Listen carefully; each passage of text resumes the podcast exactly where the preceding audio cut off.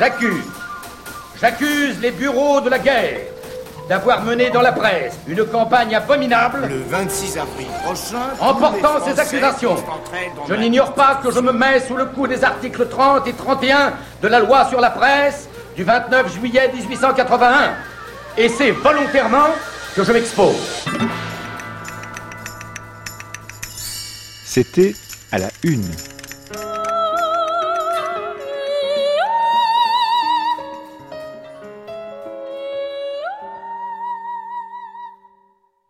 Ce soir, 9 août 1945, le premier récit de la disparition de Hiroshima. Guam, 8 août. De William Tyree, correspondant de guerre de l'United Press.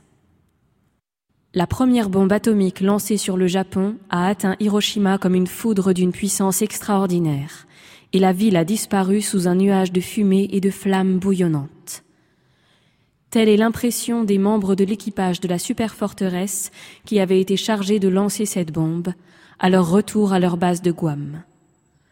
Au moment de l'explosion, à 9h15 du matin, Hiroshima, qui vaquait tranquillement à ses affaires sous un beau soleil matinal d'été, a brusquement disparu dans un geyser fantastique de fumée, noire et mêlée de poussière à sa base, et d'une blancheur de neige à son sommet, à quelques douze mille mètres au-dessus du sol.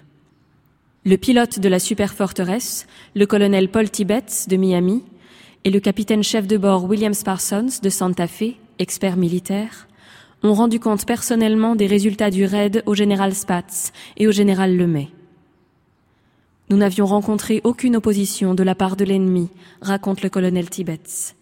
La visibilité était excellente, et nous avons lancé la bombe sans nous servir de nos instruments de bord à 9h15 exactement le capitaine Parsons, le premier bombardier Thomas Ferrébé et moi-même étions les seuls membres de l'équipage à savoir quel genre de bombe nous transportions.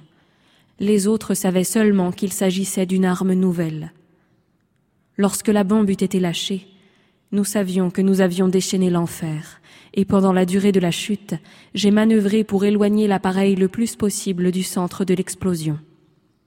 Ensuite, il est difficile de s'imaginer ce que nous avons vu.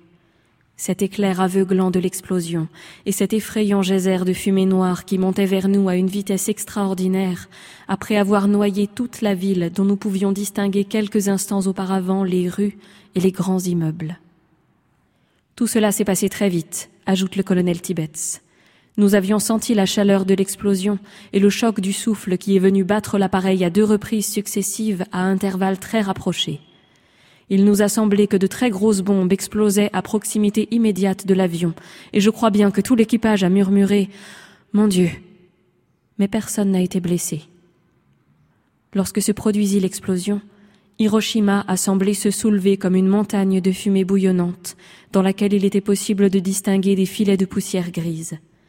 Cette masse en ébullition s'est élevée à six mille mètres, et le bouillonnement a continué pendant trois ou quatre minutes. Puis, une colonne de fumée blanche a percé le dôme de cette montagne et s'est élevée jusqu'à une douzaine de kilomètres du sol. À l'extrême périphérie de la ville, nous avons pu distinguer d'énormes incendies.